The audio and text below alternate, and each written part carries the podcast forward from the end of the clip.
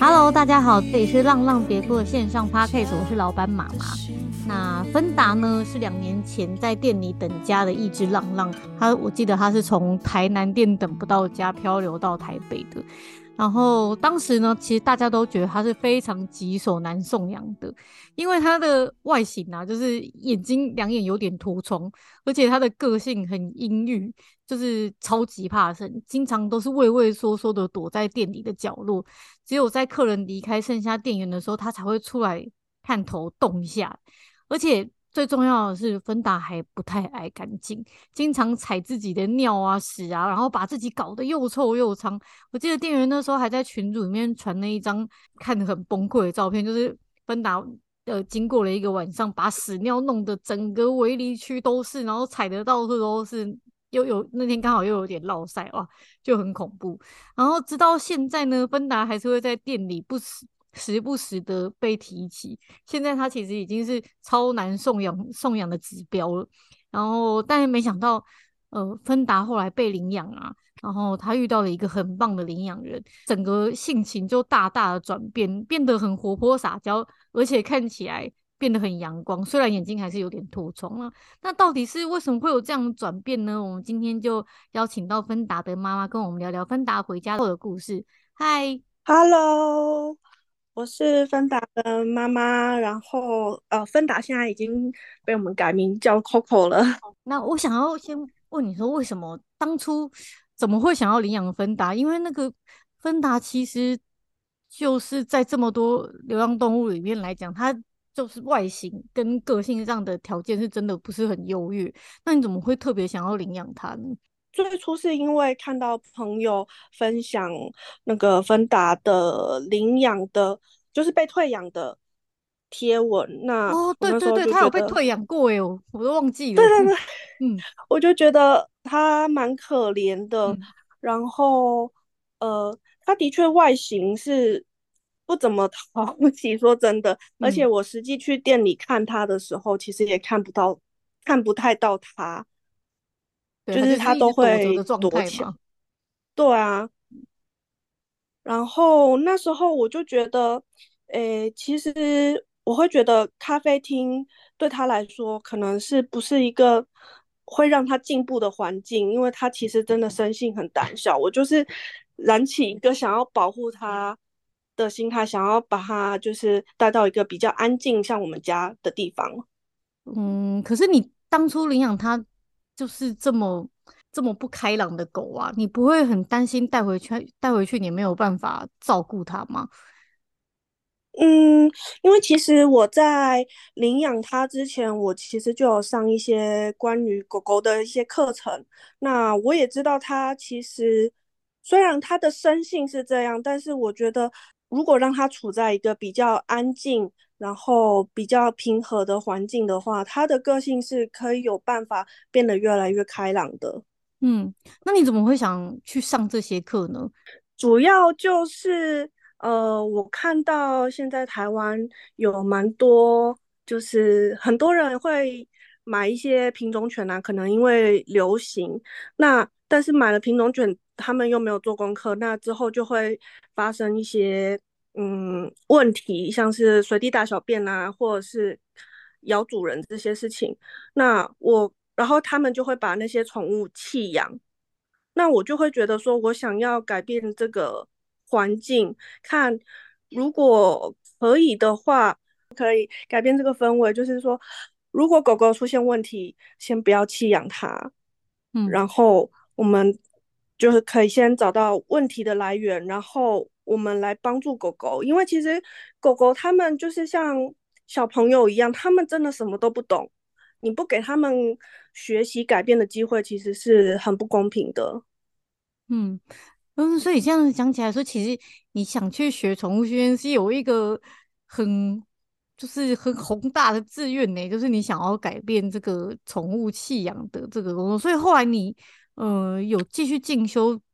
拿证照做宠物训练师之类的吗？嗯，目前还正在考试当中。哦哦，所以还有继续一直往这个部分发展就是了。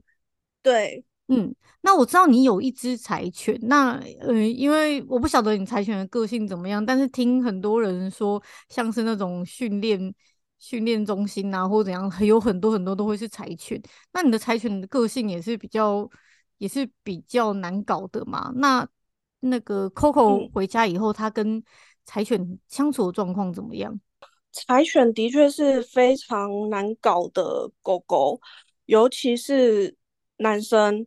因为我遇到很多柴犬主人，就是都会反映问题，说会咬人这件事情。那你们家会咬人吗？本来会啊，也会。小时候咬的可凶了。哦，你可以帮我讲讲当初养柴犬大概是什么状况嘛？让我觉得台湾有好多人想养柴犬，但是可以可以借这个机会让人家知道柴犬的特性是什么。柴犬呢，就是真的不像。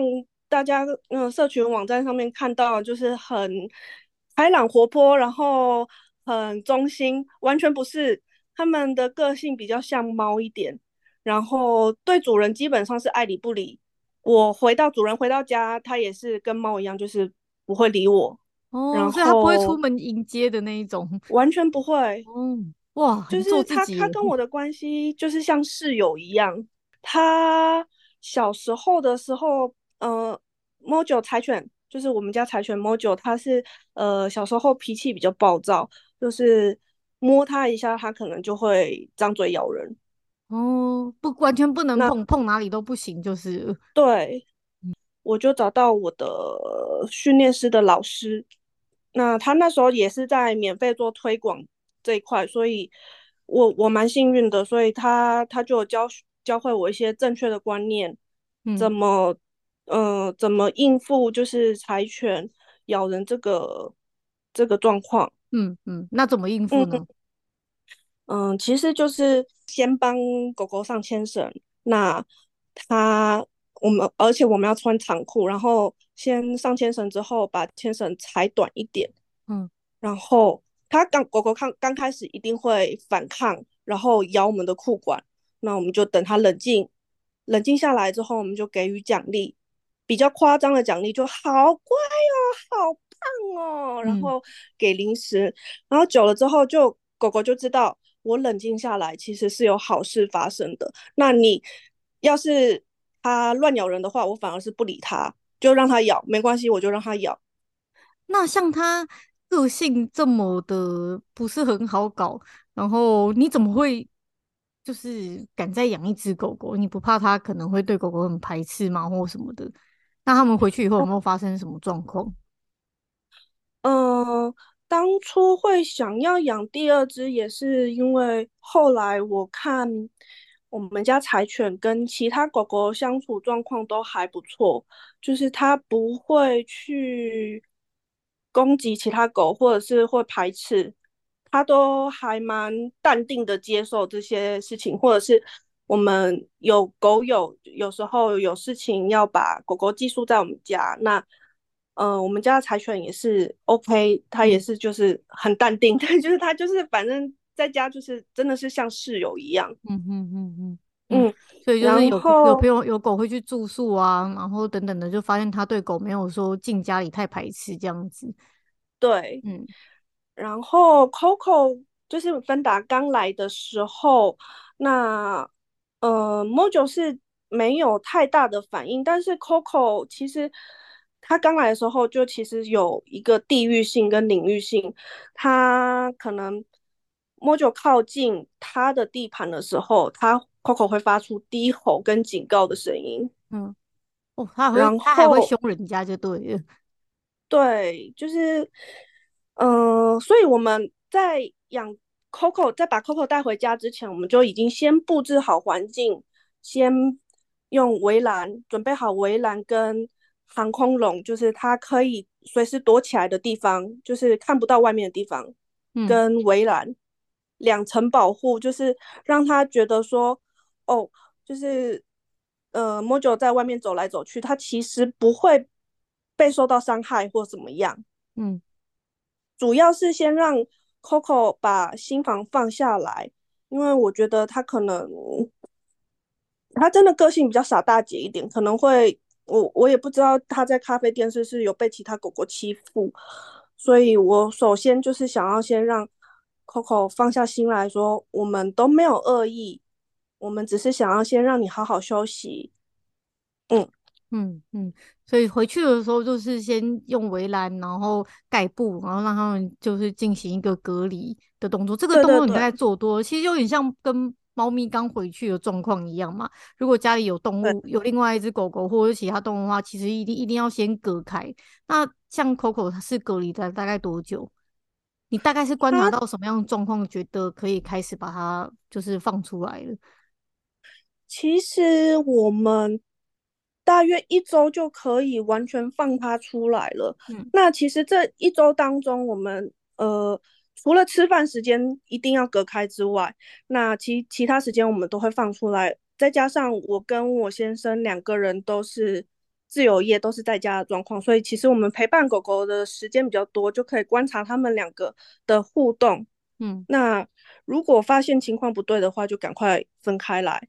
那其实很快，因为 Coco 的适应能力其实很好，大概一周它就可以在家里很自在了。嗯嗯嗯嗯，所以它的很自在是跟在店里会有很大的差别，就是它会敢走来走去的吗？对，他就是敢探索，就是家里客厅啊、房间啊，他都去探索、去闻闻啊。然后刚开始的时候，Coco 的确是会有点随地大小便，然后尿在地毯上面之类的。嗯，但是我觉得这都是正常的，因为他。他不知道要尿在哪里，嗯、对，然后所以我刚开始他来的时候，我就先制定它的时间表，就大概小狗大约是吃完饭之后的半小时内会可能会想要大小便，那我就是它吃完饭之后，我就先把它放在尿布的区域，有铺尿布的区域，然后等它尿尿之后再给它称赞，然后再帮它出来。大概也是，是说先把它隔离在尿布的区域就是了。对对对，嗯，嗯，然后前面前面一个月大概偶尔还是会吐痰，但是大部分会尿在就是它该尿尿的地方。嗯嗯嗯嗯，对对对，嗯，所以这边那个 Coco 妈妈分享的方法是，就是去观察狗狗的作息啦，大概什么时候会上厕所，因为像在店里的狗也是大部分都这样，小狗都是吃完饭以后。大概就会去上厕所，就抓准这个时间，然后可能帮帮他先限制一个范围，然后当他哎尿对了，就给予一个奖励，久了他其实就会开始固定了。没错，嗯嗯嗯，所以他现在是一只可以在室内跟室外上厕所的狗狗吗？对，它其实它比我们家柴犬的好处是，它其实不太会憋尿，它呃如果真的想上厕所，它会去尿布的地方。上厕所，那我们其实还是每天都一定会至少两次带我们家的狗狗都，都就是带 Coco 跟 Mojo 都会出门去尿尿。嗯、那，呃，经过这一年，我发现 Coco 也开始有试着想要就是在户外尿尿，但是有时候还是可能会憋不住它，它就尿在尿布上。那那也没关系，我觉得也很好，不要像我们家柴犬。对，我觉得不要像我们家柴犬那样子憋尿比较好。哎，那我想要请你，呃，刚刚好问你看看，就是，嗯、呃，因为你可能也比较懂宠物行为这部分嘛，那就是说，嗯、假如假如说狗狗只会在室内上厕所，不会，嗯，呃，应该是说狗狗只会在室外上厕所，但是有没有办法训练它也在室内上厕所？我觉得非常难呢，因为像我们家的柴柴一。一开始是在室内上厕所，但是他一旦接触到在户外草皮那种松软的 感觉之后，他就不想，他就宁愿在家里憋着。嗯，嗯对，他就在室内完全不会上厕所。对啊，就算是我们家狗也是这样啊，但是可能是因为。呃，像你跟我们工作时间都比较弹性嘛，就会觉得，哎、欸，那可以就配合狗狗就好了，也不要强迫它一定要做这段训练。但是就是会有很多的领养人反映说，啊，它只会在室外上厕所，有时候他们可能要工作比较晚回来，嗯、就会很着急。所以其实这是很多、嗯、很多那个事主就是会很担心的问题，就会很希望狗两个都会，但是这个好像真的蛮难解的。对，没错，我觉得其实呃，要养狗狗之前，你就一定要先做好心理准备，它其实就是跟养一个小孩一样，你呃工作之外，你一定要留时间让他们去户外上厕所，就算不是去户外上厕所，对他们来说，去户外嗅闻，嗯，也是他们一个发泄压力。或者是就是舒压的一个方法，嗯嗯嗯嗯嗯，然后让他们有机会去认识外面的环境，之后可能带出去玩呢、啊，他也不会那么紧张。嗯，我记得 Coco 本来在店里的时候，好像散应该是算散步状况也不太好，然后对也也会搞破坏，就是那个他虽然看起来蛮大只的，然后因为他等蛮久的嘛，嗯、但是所有幼犬。呃，该有的问题他也都没少。那他现在回家以后，这一年的时间有搞破坏嘛？那这一年你大概做什么？嗯，说真的，他跟我们家原本的彩彩相比，他我觉得他非常天使诶、欸嗯。因为原本我在客厅放了很多什么，像是 PS4 啊，或者是 Switch 那些很多电线的东西，他都没有去咬。那彩彩小时候搞破坏搞得很严重吗？非常严重，他甚至会墙角，就是什么都会咬。即使你该做的都做了，嗅闻、散步什么的，它还是都它还是会咬。对，所以 Coco 来我们家的时候，我就觉得，哎、欸，怎么那么天使，都不太会乱咬东西。它唯一会乱咬的，可能就是垃圾桶里面的卫生纸、嗯。那这也还好，那我们就把垃圾桶。收好就好了，或者是加盖子。其实主要，我觉得主要原因就是还是因为我工作时间比较弹性，我可以看着他的关系。哦，对对对对，就是有人在旁边看着他，也比较不敢作怪啊。哈，不过你们一定还是有离开的时候啊，所以就是他在搞破坏这部分就还好，就是那他散步的状况呢？他散步，嗯、呃，初期的时候带他出去，他也是一直夹着尾巴，然后完全不敢走，非常非常紧张。对，很典型，很多特质都是这样子。嗯，对。那后来我们就是用食物啊，或者是用那种口头上称赞去鼓励他，然后每天这样子，呃，他可能。刚开始我们只带他出去十分钟，或者是先在楼下的中庭绕一绕就好了。然后接下来再慢慢的延长时间，主要是带他出门的时候先避开人多的地呃时段，嗯，让他紧张的因素先减少，先慢慢去适应这个环境。那我们再呃慢慢的可能他 OK 了之后，再等人多的时候可以带他去试试看。如果不行的话，就那就回家。嗯嗯嗯，就是不要强迫他啦，嗯，慢慢慢慢的拉长时间，就是。嗯，对，让狗狗有对散步有一个好的印象。嗯，让他对外面的世界是好的印象，并且是好奇想要去探索。我觉得这是比较重要的。嗯，那他现在过了一年多，他散步的状况现在是如何呢？嗯，他很开心，每天现在都是摇着尾巴出门。然后只要我们换衣服，然后准备拿胸背带的时候，他就尾巴摇摇得非常厉害。嗯哼，所以现在车子的声音那些他是不会怕的了。偶尔还是会怕，他尤其怕男生，高大的男生。嗯，但是现在情况已经好很多。以前是任何一个路人经过都会怕，现在是女生靠近 OK，甚至可以摸到他，他也 OK，不会缩尾巴。嗯，但是只要是男生，他还是会怕。这也非常多领养人都会反映说，哦，他的狗狗特别真。他特别怕男生，然后就会问我们说，他是不是以前有被男生打过啊，或者是有受创过？那这部分你自己的观察是怎么样？嗯，我觉得，因为男生比较高大，嗯，那如果以狗狗的观点来看，那我出门可能看到很高大的外星人，我也会觉得很害怕。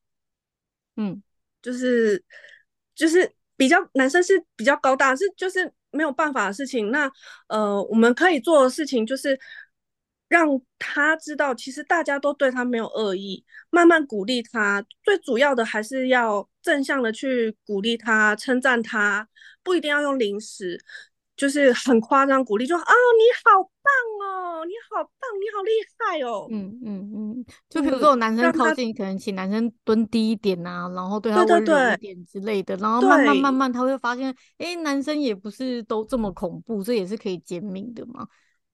对，我们可能会请像是楼下的管理员啊，管理员大哥，我们会请他呃喂 Coco 吃零食，让他知道其实没有恶意，大家都对他没有恶意。我们。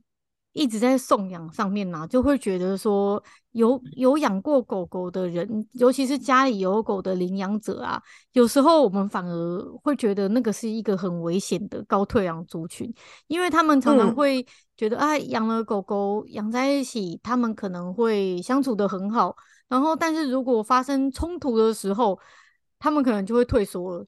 想说啊，不行，这样子打架对狗太危险了。嗯。然后我们这样子根本没有那么多时间去帮他们排除这些危险。但你当初有有想过说，假如说柴犬跟芬达真的不合的话，你该怎么，你要怎么处理？这个你有先想过吗？我有想过，呃，因为当初领养芬达的时候，刚好是我其实比较没有什么工作的时候，我觉得，呃，刚开始就是要我。我或我先生在的时候，就是看着他们两个互动。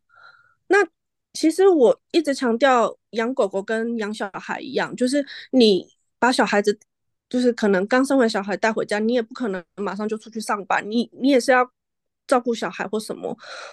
所以在领养，如果有一只狗狗的饲主想要再领养第二只狗狗的前提之下，你就是要。先空出一段时间会比较好一点，不然的话，如果这样子贸然的，呃，两只陌生的狗狗就这样子放在家里，然后出去上班，其实是，呃，可能会打架，然后我们也看不到，其实对他们两个是很危险的事情，而且我觉得对新的狗或旧的狗都不公平，因为他们就是觉得说。哎，家里突然多多了一个陌生人，那我我很很不适应，然后爸爸妈妈又不在，所以你的意思是说，你觉得如果要领养第二只狗的话，那那只狗最好是在一段家人比较有空的时间，一开始的时候要多去看他们的状况，不要放他们单独相处，然后多协助他们之间有正确的互动。嗯哼哼，因为其实我也还听过蛮多狗，就是它已经回家很久了，然后之前其实跟那只狗可能没什么状况，然后哎、欸，反而是可能像最近有一只小丸，它就是跟他们家另外一只多多，本来都处的非常非常好，就因为已经已经领领养领养两年多了，就有一天就突然突然打架了，而且小丸就是一个就是看到多多就很想给它死的样子。然后他们那天家人发生冲突，就是小丸在凶多多的时候，他们家人也在，可是只有听到声音，没有人发现，没有人去看到说当下引爆的那个点的状况到底是什么。然后后来他们也是去找训练师啊，然后训练师就有讲说，可能是有很多原因，然后比如说因为小丸他们家也有在中途一些些小猫咪，然后可能是。那个来争宠的对象，或者是呃动物进进出出的太过频繁，然后这样都累积来小丸的压力，这样子。所以其实也不是说很多很多人都会想说把狗呃原来的狗带来店里，然后互动看看看看看他们处处得来。其实有时候我觉得这个怎么讲，不是很必要的举动。对，就因为其实这个不太准，因为在外面。原本的狗可能没有那个地盘性，对，但是回到家之后，他会觉得说，这是我家，你为什么来我家？嗯嗯嗯，所以这真的是一个，就是没有没没有什么需要的活动，也不能对说哦，他们第一次见面这样没问题，就觉得啊放放心的没问题，因为这个事情完全不是这样，带回家相处又是另外一回事的。不过说不过像你刚刚那样子的方式，就是呃有时候其他朋友的狗狗会来家里住宿，然后看看人家进到。看看其他的狗进到自己的地盘的时候，你的狗狗反应是怎么样的？这也是可以，我觉得也是一个蛮好的、蛮好的一个可以参考的点呐。但是就是还是不能抱着百分之百的，就是百分之百的觉得啊，只要这样就没问题了，因为也不是这样子的。对，嗯嗯嗯嗯。当初我呃第一天带 Coco 回家的时候，我是先让我们家的原本的狗狗也是在外面，先让他们在外面的公园相见，先两个相处就是差不多一段时间之后，然后再把 Coco 跟 Mojo 带回家。当然也是 Mojo 先回家。就是同时回家，但是 Mojo 先踏进来，然后接下来是 Coco，然后接下来接下来因为两个人相处已经有一段时间了，我就会觉得说，OK，他们两个需要休息了，不要让这个压力累积了，所以就先把 Coco 带到他的属于它的围栏的区域里面啊，还是还是有让他们分、呃、分一个区域在休息。我觉得狗狗其实都会有压力，然后让要让他们就是有一个。自己可以觉得很放松、安全，不会被其他狗狗或其他人打扰的地方，让它安全休息。不然那个压力其实会一直累积，一直累积。因为像是我们家 Mojo，其实第一年 Coco 来的第一年，我觉得他有一点压力，就是以前之前我们可能睡他在睡觉的时候摸他，他是没有反应的。那呃，在第一年 Coco 来的时候，我们摸他，他会反射性的会想要咬。嗯，所以我我感觉到他是有压力的。那后来我就让我就让我们家原本的狗狗就是可以上床，就是在床我们家的床上睡觉。那 Coco 不能上床，那他就知道说哦，我在床上是可以安静休息的。那 Coco 也不会上来打扰到我。那最近就是这一年就是好很多了。那那现在好很多有开放 Coco 也可以上床了吗？还是他们就是这样子有一个分分一个区域这样？嗯，有，我还是就是让 Coco 不能上床，因为其实当初呃我有答应我们家柴犬说哦，就是这是最他最后一块净土。呃、对对对，床床上是他的位置。哦哦，对，最后一块净土。嗯，嗯，那也有很多人会问说，像。带一只狗回去，除了一开始就是你开始会分隔离嘛，然后还有让你的狗狗就是有一个专属的区块。那除此之外，你还有没有什么呃方法是可以让他们之间是和谐可以共处的？还有他们两个现在回家这个相处了这么久，他们两个有什么冲突过吗？其实还是一样，我觉得就是主要还是要先给他们各自的。可以安静休息的区块一一样，就是要先隔离，呃，然后慢慢的适应。那他们两个的冲突，最近的冲突是，其实 Coco Coco 咬到，哎，Mojo Mojo 咬到 Coco 的项圈的后后颈的项圈，那他的牙齿卡住，然后两个人都很紧张，一个是牙齿就卡住，一个是啊，我的后背被拉住了，怎么办？嗯嗯，但是他怎么会突然？他是在玩，所以被卡住吗？还是对他们两个其实是算在玩哦，所以他们两个会有互动，会玩的。呃、然后那时候就是两个人都很紧张的状态下，其实我就被 Coco 呃咬伤了哦。但是其实所以是因为这样被咬伤，因为我上次有看到你的伤口哦，所以就是玩的时候他们吓到了，两个都卡住了。对，是吓到了。这个我觉得也不能怪他，嗯、也虽然那时候。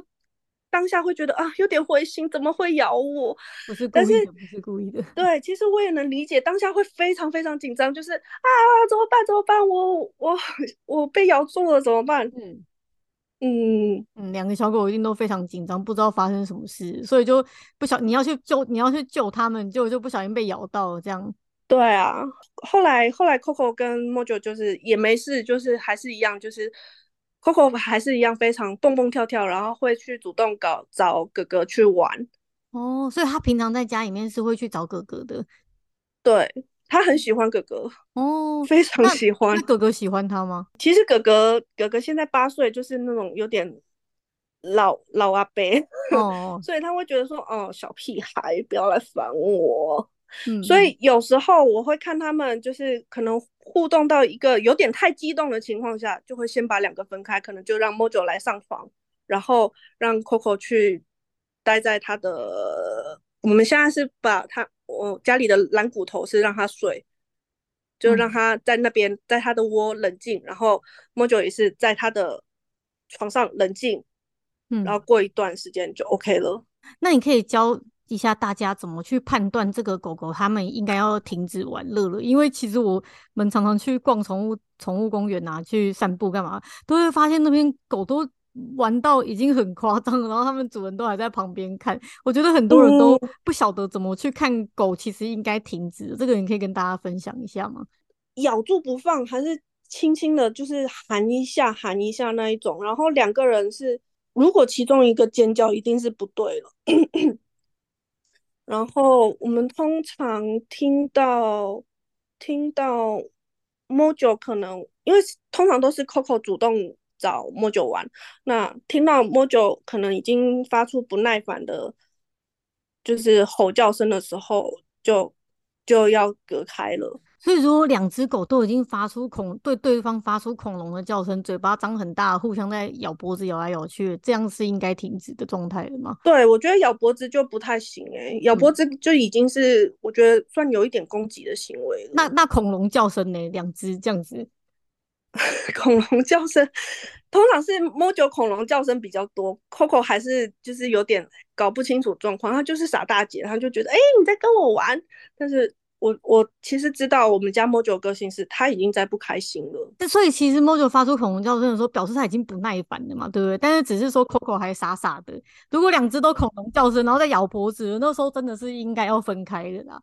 对对对，要不然再玩再玩下去就就过头了，然后就就可能要打架了。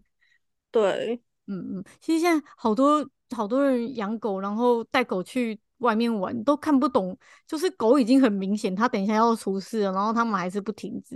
然后尤其是有时候那个公园，就是台中很多那个很大的草地的公园，嗯，然后但是它其实没有那个没有那个围栏的。我每次看他们狗主人放狗在那边玩，然后都已经玩到他们。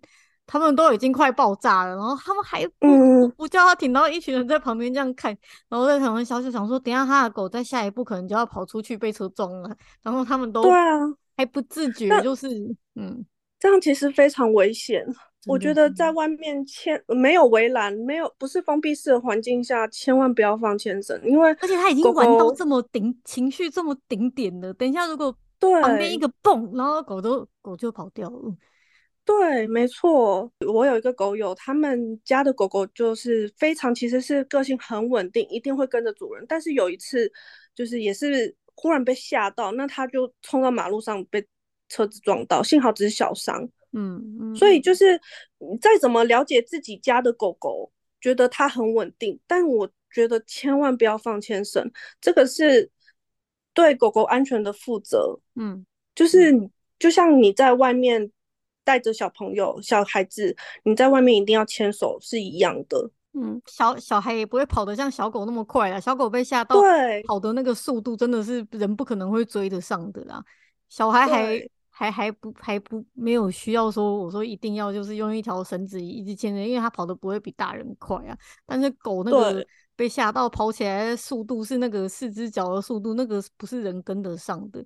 尤其我像我们去年就是。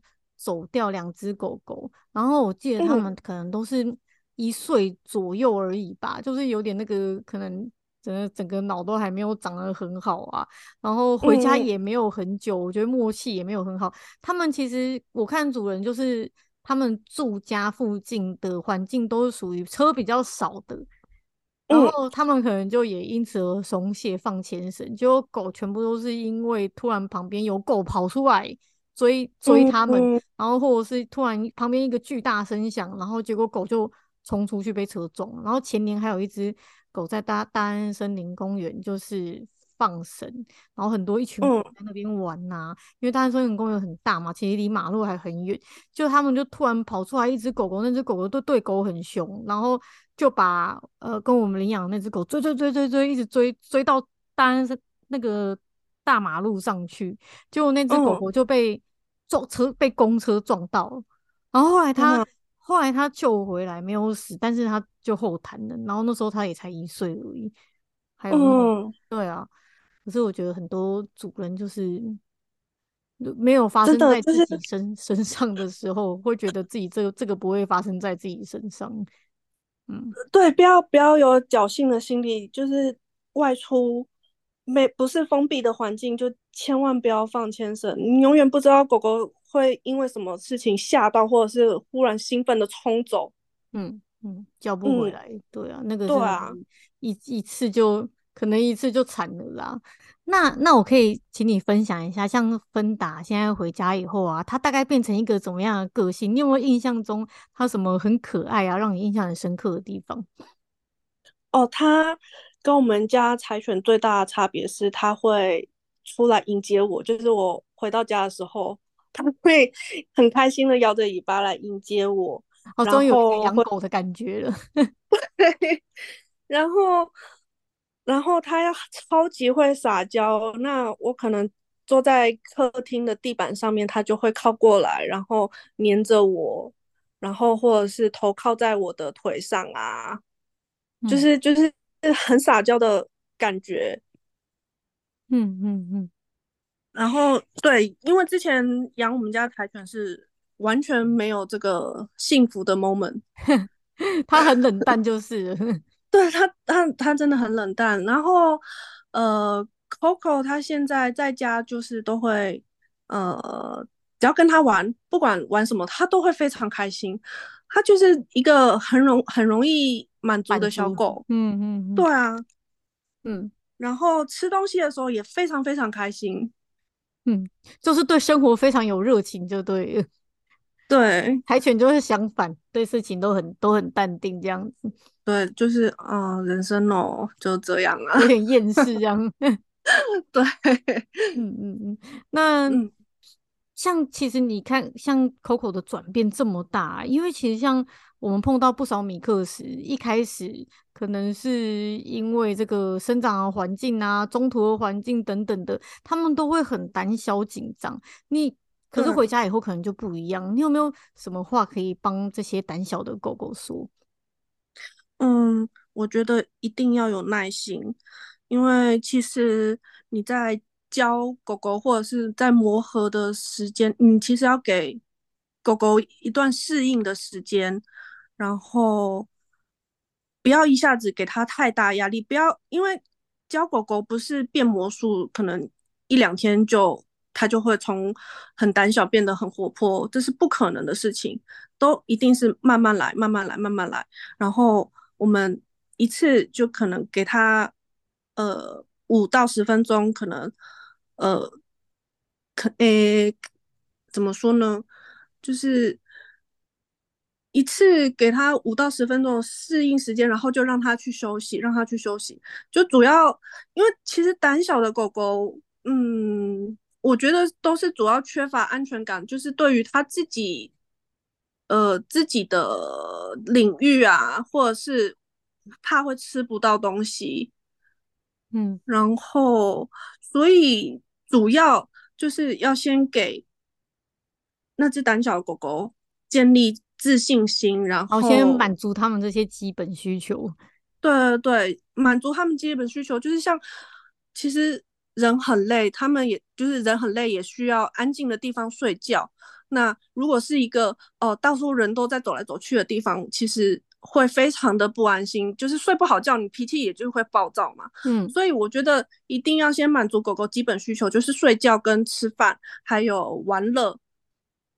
嗯，对，让他们就是没有压力之后，再慢慢的、慢慢的就是建立他的信心。其实，呃，我主觉得主要要给这些胆小狗狗。一些时间跟耐心，那像 Coco 是大概也是大概花了三四个月才开始，就真的变得很活泼啊，会摇尾巴。嗯嗯嗯，所以这就是讲说啊，狗狗其实你给它吃好、睡好、玩好，问题就少了一大半了，搞不好就没有了。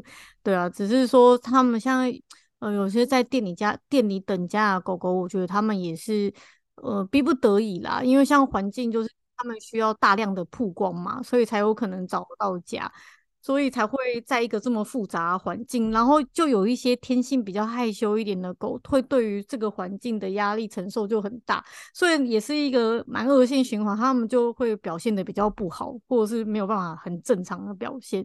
那也好在我觉得就是像那个时候，Coco 芬达就是真的当初让我们觉得很棘手，就是我们从台南台台南店把它搬到台北店，然后又过了好一阵子，然后被领养了，又被退养。我那时候啊，我现在突然想起来，那时候他被退养的时候，我真的觉得好不可思议。他已经这么可怜了，然后那个把他领走，然后又退养他。我然后我记得他退养的原因是什么？哦，跟猫猫相处好像没有办法相处吧？嗯，对啊，就是又为了一个，因为他们当初也是觉得啊，他。他他好可怜，然后所以呃领养他，结果没想到他后来竟然又让他变得更可怜，然后所以他回来说还好，说他回来没多久，我们就就遇遇上了你，然后他你又是一个有在学习宠物相关事情的人，反而更了解他。然后我觉得回去真的是每次看到你传来他的照片，我都会传给那个台南跟台北店的。那个嗯、呃，工工作伙伴看啊，大家都会觉得真的好神奇哦！一只狗就是从那么以前那么阴郁的一只狗，然后现在变得非常阳光，真的，嗯嗯，真的是它真的是一个真的是大翻身啊！我觉得也是还好，它有熬过那一段等家的时间，然后遇到你，嗯嗯。那最后你还有没有什么事情想要跟大家特别分享的吗？就是再次强调，教育狗狗这件事情真的不是一两天就可以奇迹式的转变。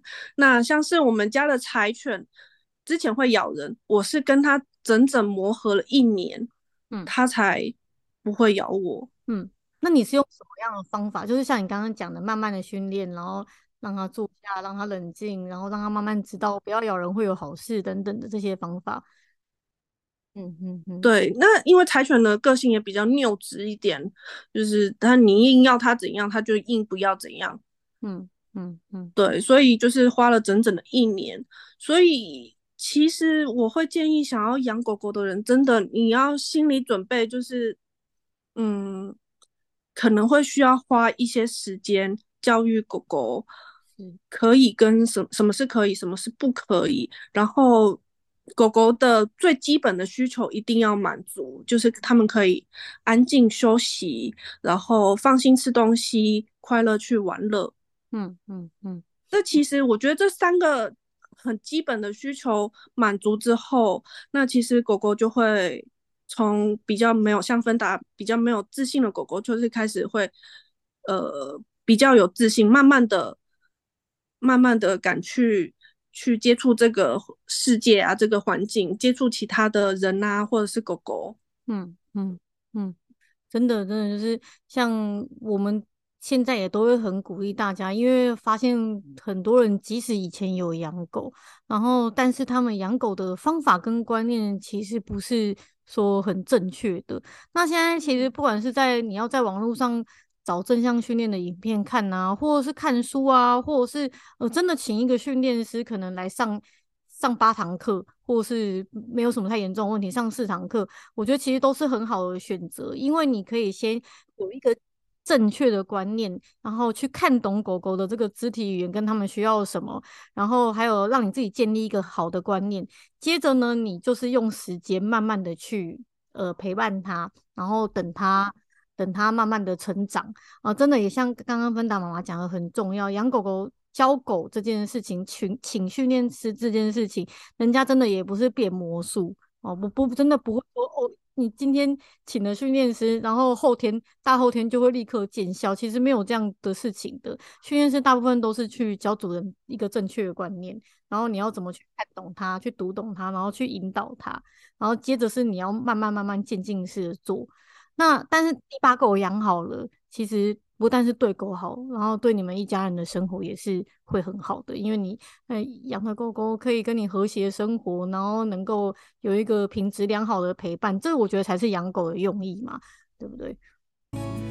好，那我们今天就很谢谢芬达妈妈跟我们分享这么多，那我也会把芬达很可爱的照片啊、影片啊分再分享给大家看。那今天就谢谢你喽，嗯，谢谢你们。谢谢，拜拜。嗯，拜拜。